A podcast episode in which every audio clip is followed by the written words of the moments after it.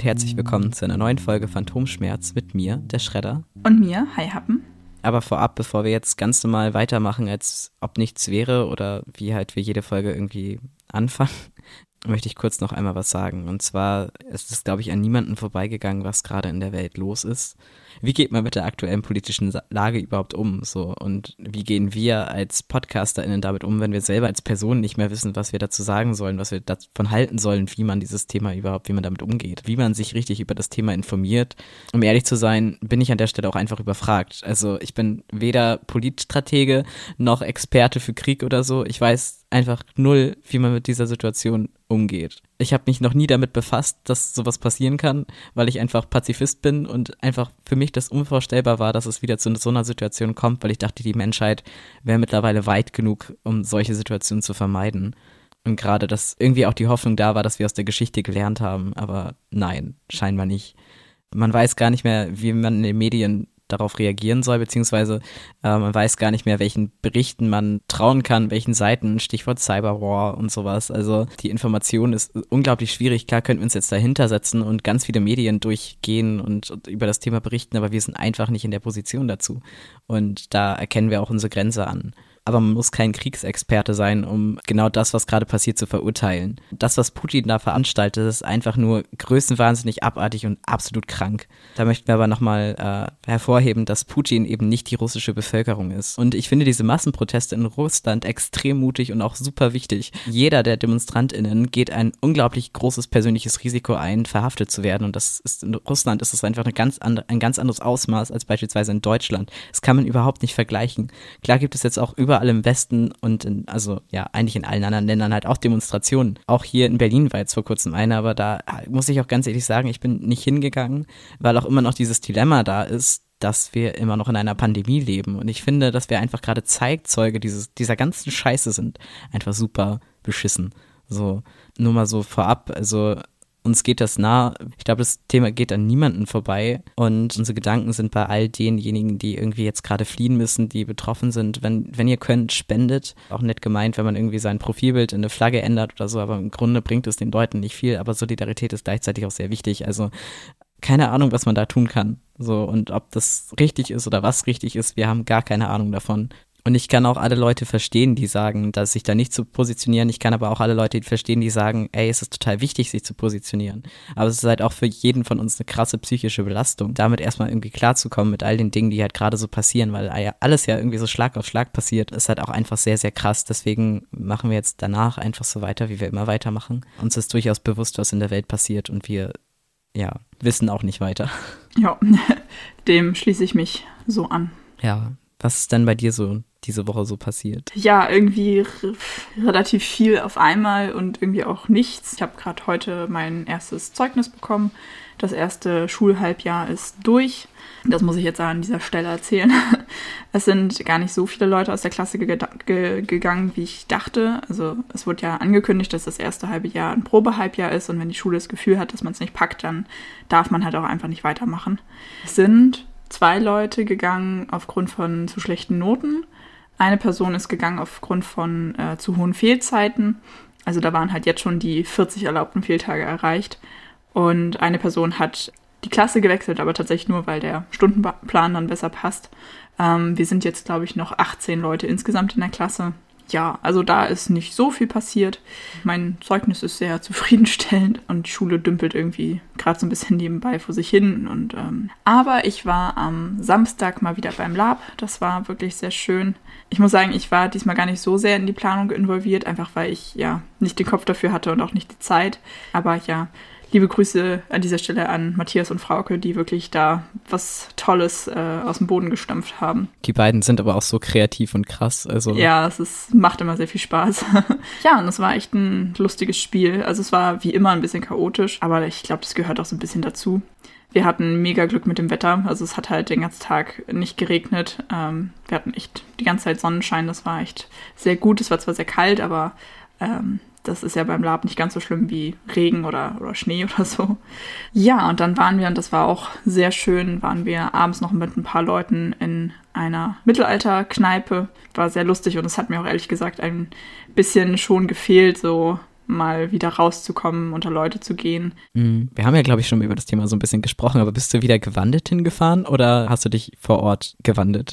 Äh, nee, ich bin tatsächlich schon gewandelt hingefahren, weil ich das diesmal einfacher fand, weil ich nicht so viel Zeug dabei hatte und dann hatte ich halt jetzt noch eine kleine Tasche und eine kleine Holzkiste dabei, weil, naja, Kleidung, die man anhat, muss man nicht tragen oder nicht in den Händen tragen. Äh, und es war tatsächlich ganz lustig. Also auf dem Hinweg war eigentlich gar nichts. Also es ist halt in der Stadt, ne? Das interessiert hier niemanden, wie man rumläuft. Und ich glaube, es war ja auch parallel irgendwie Karneval teilweise, wenn ich es richtig weiß. Also da war absolut alles entspannt. Die einzig lustige Situation, die ich hatte, war dann abends auf dem Rückweg oder beziehungsweise nachts. Ähm, ich hatte halt so eine kleine Holzkiste dabei, weil ich die halt auch im Spiel benutzt habe. Ja, dann bin ich halt zur Bahn gelaufen und dann war da schon so ein Typ, der ist so super dicht hinter mir ge gelaufen, beziehungsweise dann an der Ampel hat er sich halt direkt neben mich gestellt, wo ich schon dachte, so, okay, das ist jetzt weird. Und dann bin ich halt über die Straße und direkt in die, äh, in die Bahnstation rein und die Treppe hoch und er ist halt die ganze Zeit super dicht hinter mir gelaufen. Ich dachte mir schon so, oh, na toll, das wird ja lustig so, ne?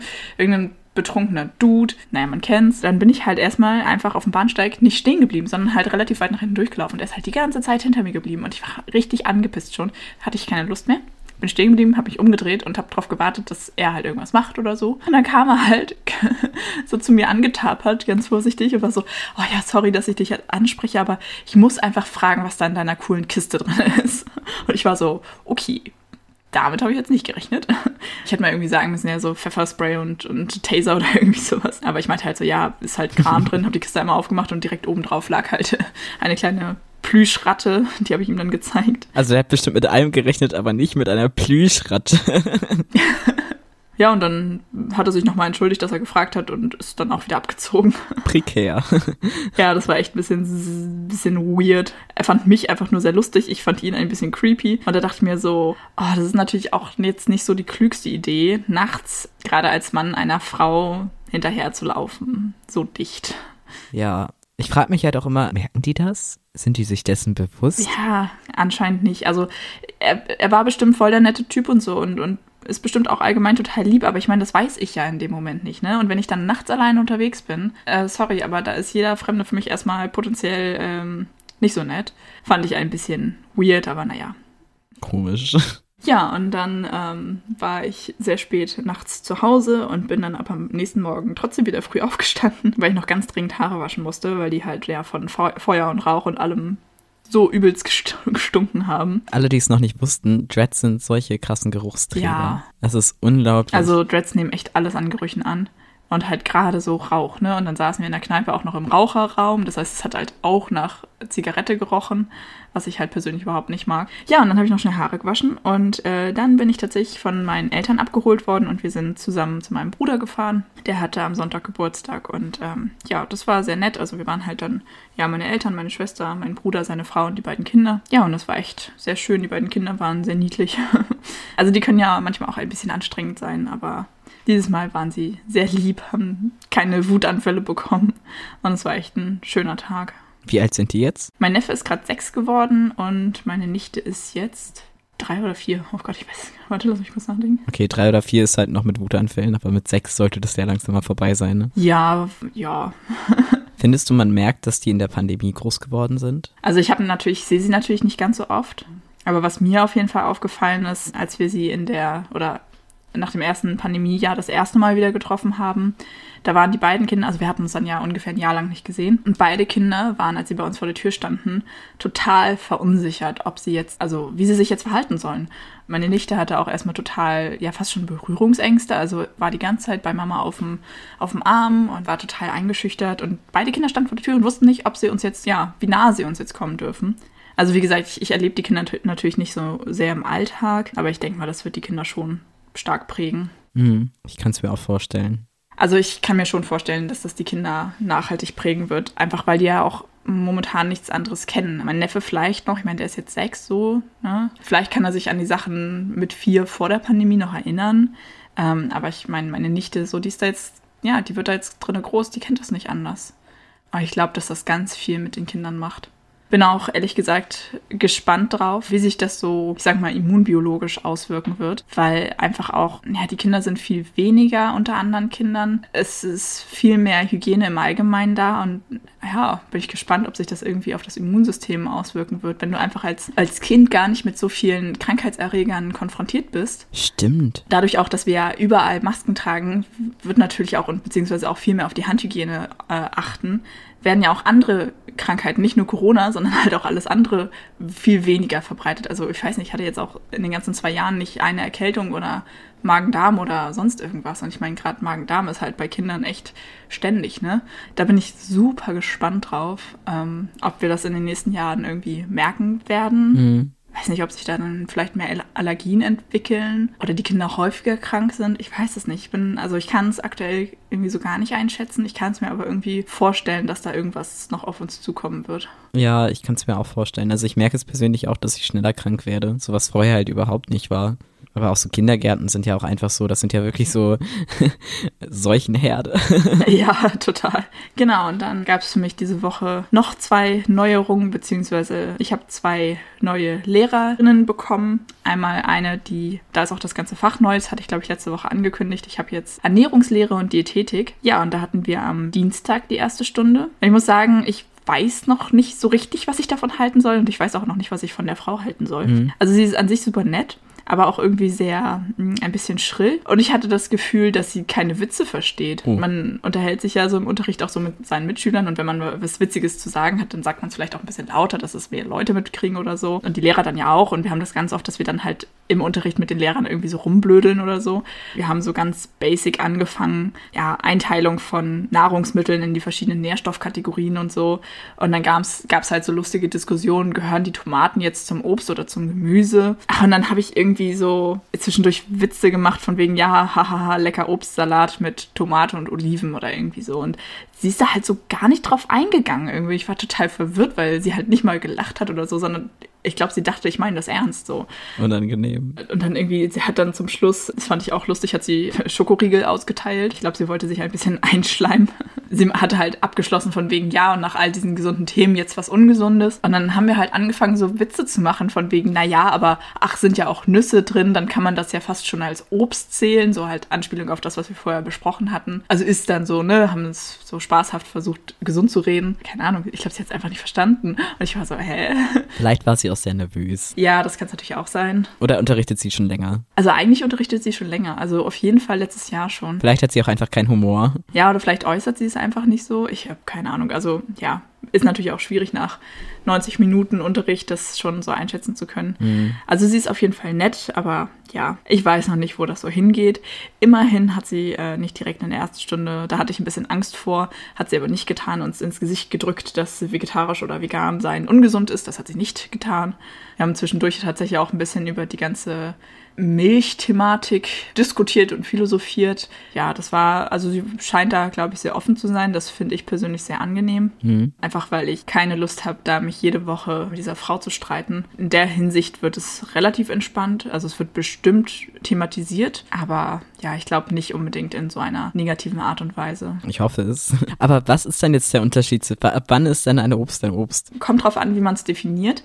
Wenn du nach der, ich sag mal, botanischen Definition gehst, dann geht es immer darum, wie die Frucht gewachsen ist. Also wenn es an krautigen Pflanzen wächst, dann ist es Gemüse. Und wenn es an nicht krautigen Pflanzen, die teilweise verholzt sind, dann ist es eine Frucht. Zum Beispiel Tomaten wachsen halt an nicht krautigen Pflanzen mit verholzten Stielen und dann ist das halt eine Frucht, also Obst. So, das ist die botanische Definition. Wenn du aber nach der Ernährungslehre gehst, beziehungsweise allgemein ernährungstechnisch das Ganze betrachtest, dann ist es halt eher die Nährstoffzusammensetzung und dabei sind halt Früchte deutlich süßer, haben einen höheren Zuckeranteil und meistens auch mehr Säure, Gemüse halt nicht. Demnach sind dann Tomaten, weil sie halt nicht süß sind und nicht so einen hohen Zuckeranteil haben, Gemüse, kein Obst. Es gibt da irgendwie keine klare Antwort, je nachdem, aus welcher Richtung du es halt betrachtest. Genau, und von der Ernährungslehre her werden Nüsse auch dem Obst zugeteilt. Wieder was gelernt.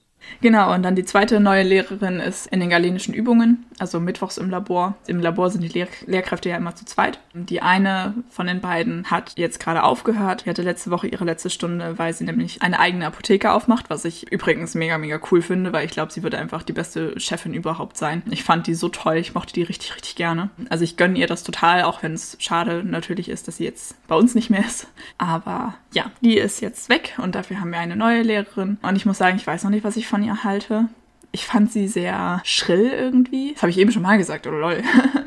ähm, ich fand sie ein bisschen anstrengend, weil sie einfach sehr laut und sehr präsent ist irgendwie. Die alte Lehrerin hat sich halt immer total zurückgehalten und war sehr ruhig und sehr gelassen so. Ja, und die neue ist halt einfach, sie erzählt auch sehr viel, sie redet sehr viel und ist sehr energisch, ich sag's mal so. Ich weiß einfach noch nicht, ob mir das so gefällt im Labor. Ja, mal gucken, wie meine Nerven das so finden in den nächsten Wochen. Ich drück dir die Daumen. Also keine Frage, sie ist, sie ist, sie ist nett und sie ist auch lustig. Also manchmal haut sie auch einfach Sachen raus, weil sie, sie ist halt sehr direkt und manche Sachen sind dadurch einfach sehr lustig. Mhm. Ja, aber manchmal ist es halt auch, wenn sie dann irgendwie Kritik oder irgendwie sowas anbringt, dann ist das natürlich auch immer sehr direkt und damit muss man halt auch erstmal umgehen können. Bin ich gespannt, wie das weitergeht. Und eine Sache wollte ich noch sagen, das fand ich heute sehr lustig, aber auch schwierig. Bei uns sind heute zwei Leute aus dem Labor rausgeflogen und mussten dann halt den restlichen Tag ja, in der Klasse sitzen, weil wir nämlich heute mit einem Stoff gearbeitet haben, der normalerweise, also es war ein Glykokortikoid, also ja, was man unter Cortison kennt. Glykokortikoide sind halt in hochkonzentrierter Form nicht so geil, also die sind dann ähm, speziell gekennzeichnet, weil die halt zum Beispiel auch krebserregend sein können und so weiter. Deswegen muss man da dann immer ein bisschen besonders vorsichtig sein. Mhm. Die Lehrer haben vorher durch die Blume durchblicken lassen, dass wir nicht den echten Stoff hatten. Also es ist bei vielen äh, Gefahrenstoffen, dass wir halt nicht die Originale in der Schule haben, sondern halt eben Austauschsubstanzen, die halt dann sich, ich sag mal, chemisch genauso verhalten wie die originalen Substanzen, aber eben nicht gefährlich sind. Was halt einfach sinnvoll ist, wenn man da Leute hat, die das gerade noch lernen und vielleicht auch nicht so vorsichtig sind. Mhm. Wir sollen aber halt trotzdem mit diesem Stoff umgehen, als wäre es ein echter Gefahrenstoff. Was ja auch richtig ist, weil man das ja lernen muss und sich auch so ein bisschen Routine angewöhnen muss.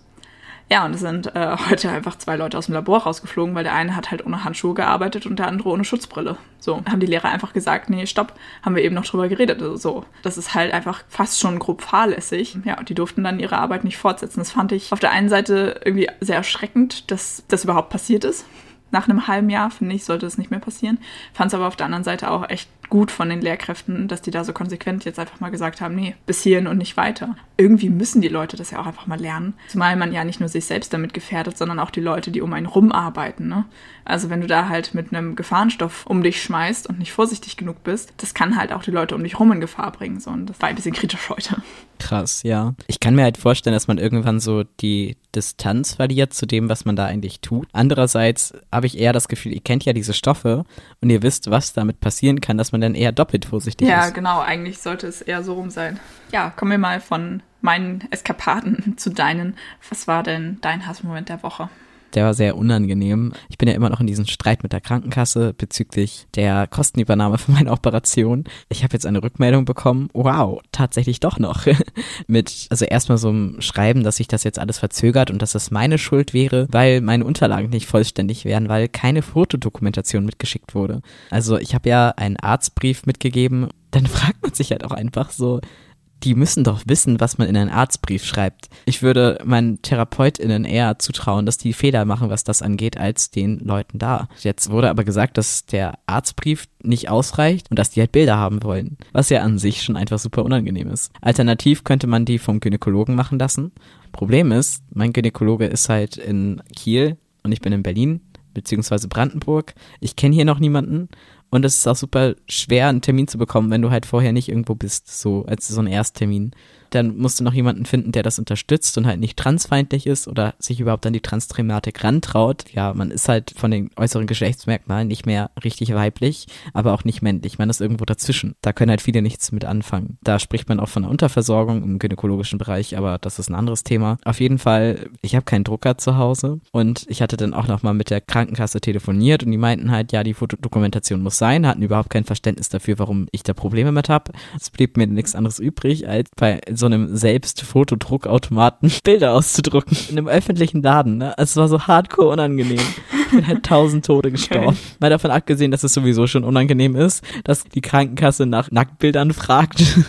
und du die dann dahin schicken musst. So und ähm, das Anschreiben wollte ich dann äh, auch ausdrucken. Problem ist, ich habe halt hier keinen Drucker und ich wollte jetzt nicht unbedingt meinen Mitbewohner fragen, weil wir, also es hat nur einer einen Drucker und der ist so, der behält halt auch immer die Dateien und der guckt halt auch drauf, was er ausdruckt. So und das ist mir halt mega unangenehm und ich finde, das geht ihn auch nichts an. Ja, klar. Nee, eigentlich nicht. Aber andererseits ist es halt sein Drucker. Ja, weißt du, was ich meine? Ja. Wenn er ist halt auch so, dann druck doch nicht hier so. Dann dachte ich, okay, gut, äh, Ines meinte, man kann einfach im Havelpark, also das ist so ein Einkaufszentrum, das einzige bei uns hier in der Nähe, da könnte man drucken. Bin ich hin, mit meinen ganzen Unterlagen und dachte so, okay, gut, immerhin kannst du das jetzt abhaken und so. Also da hast du einen Kopierer. Du kannst kopieren, aber du kannst nicht drucken. Und dann habe ich da halt an der Information nachgefragt, so, hey, wie ist das denn mit Drucken und so? Würde das auch gehen?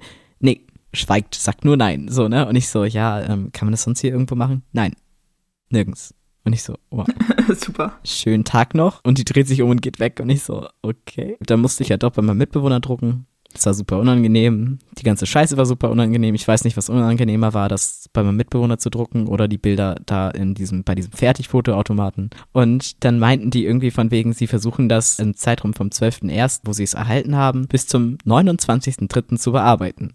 Genehmigungsfrist fünf Wochen. Ja, super. Da kann jemand hat kein Mathe und es kann sogar noch länger dauern. Und ich denke mir nur so, ja, das ist alles Zeit, die mir verloren geht, weil du wartest auch ein halbes Jahr ungefähr in Rheinbeck auf deinen Termin, weißt du? Das ist einfach so zum Kotzen. Dass die einem so in der Hand haben. Nee, wir brauchen das für die Begutachtung fertig. So, da hat nie irgendjemand mit mir drüber gesprochen, dass es passieren kann, dass die Krankenkasse Bilder fordert. Also nicht mal mein Therapeut hat dazu irgendwas gesagt. So, und die bereiten dich eigentlich auf alles vor. Naja, so viel dazu. Auf jeden Fall habe ich das Gefühl, dass ich meine ganze Würde diese Woche verloren habe. Ja, kann ich verstehen. Oh Mann. Ah, es ist so zum Kotzen. Aber dafür, nächste Woche stehen schöne Dinge an. Und dann geht ja auch meine Uni übernächste Woche am 14. schon wieder los. Ja, dann wird alles ein bisschen wilder. Wo wir beim Thema Studium sind, habe ich mal wieder was Neues aus der Rubrik Der Schredder stellt Filmberufe vor, und zwar diese Woche die Schnittassistenz. Der Aufgabenbereich der Schnittassistenz ist organisatorisch und technische Mitarbeit bei der Herstellung von Filmen aller Art sowie tontechnischer Verarbeitung. Wie der Name schon sagt, man ist ja ein Assistent, also man ist ein enger, wichtiger Mitarbeiter des Filmeditors, hat aber nicht, was man halt normalerweise als Assistenz versteht, dass man halt immer irgendwie dabei ist oder so, das ist halt nicht der Fall, sondern man hat sehr viele eigenverantwortliche Aufgaben, wie zum Beispiel den Schneideraum mit Arbeitsmaterialien versehen die Verwaltung aller Unterlagen und Berichte, Terminabsprachen mit der Produktion und der Postproduktion, das Digitalisieren und Anlegen und Verwalten von Bild- und Tonmaterial, technische Kontrolle des Materials, Auswahl und Anlegen von Archivgeräuschen, Backups, ja, und das Ausgeben von Schnittlisten, sogenannten EDLs und dem Tonexport. Im digitalen Schneideraum arbeiten EditorInnen und die Assistenzen häufig zeitversetzt, also es ist halt da Selbstständigkeit gefragt. Ähm, das bezieht sich jetzt aber auf den digitalen Schnitt, nicht auf den analogen Schnitt, aber heutzutage passiert halt einfach sehr viel digital und in meinem Studium ist auch alles, also ich studiere halt digitale Filmproduktion.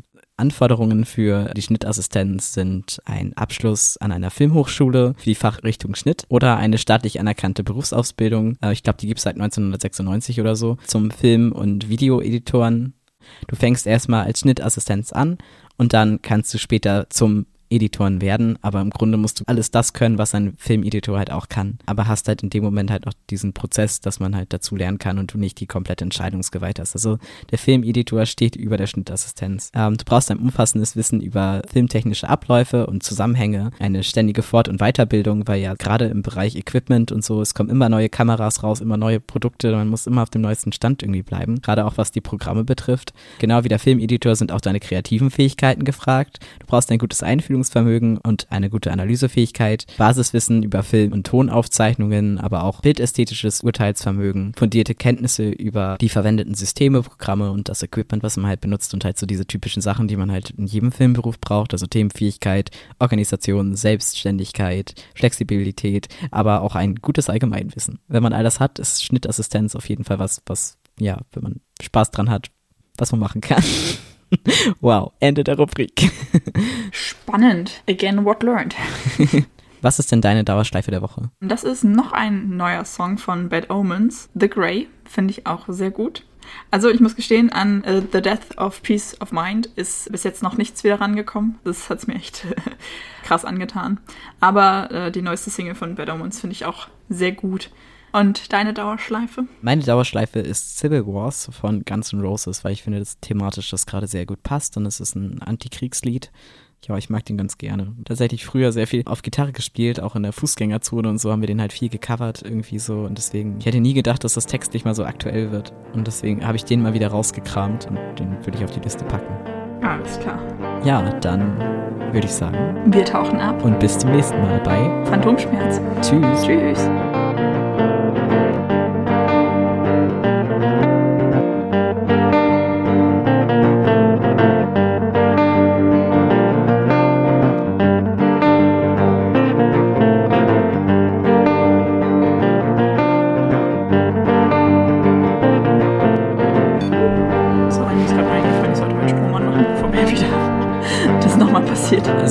Zombie-Apokalypse kommt, dann kommt die nicht irgendwie aus einem Chemielabor, sondern aus einem Kindergarten. Ja, absolut. Granklaut, traut, an Granklaut. Es tut mir leid, aber ich bin so groggy, ich kann einfach nicht, nicht mehr denken oder sonst irgendwas machen. Mein, ich habe das Gefühl, mein Hirn schaltet sich einfach ständig ab. Mann, scheiße.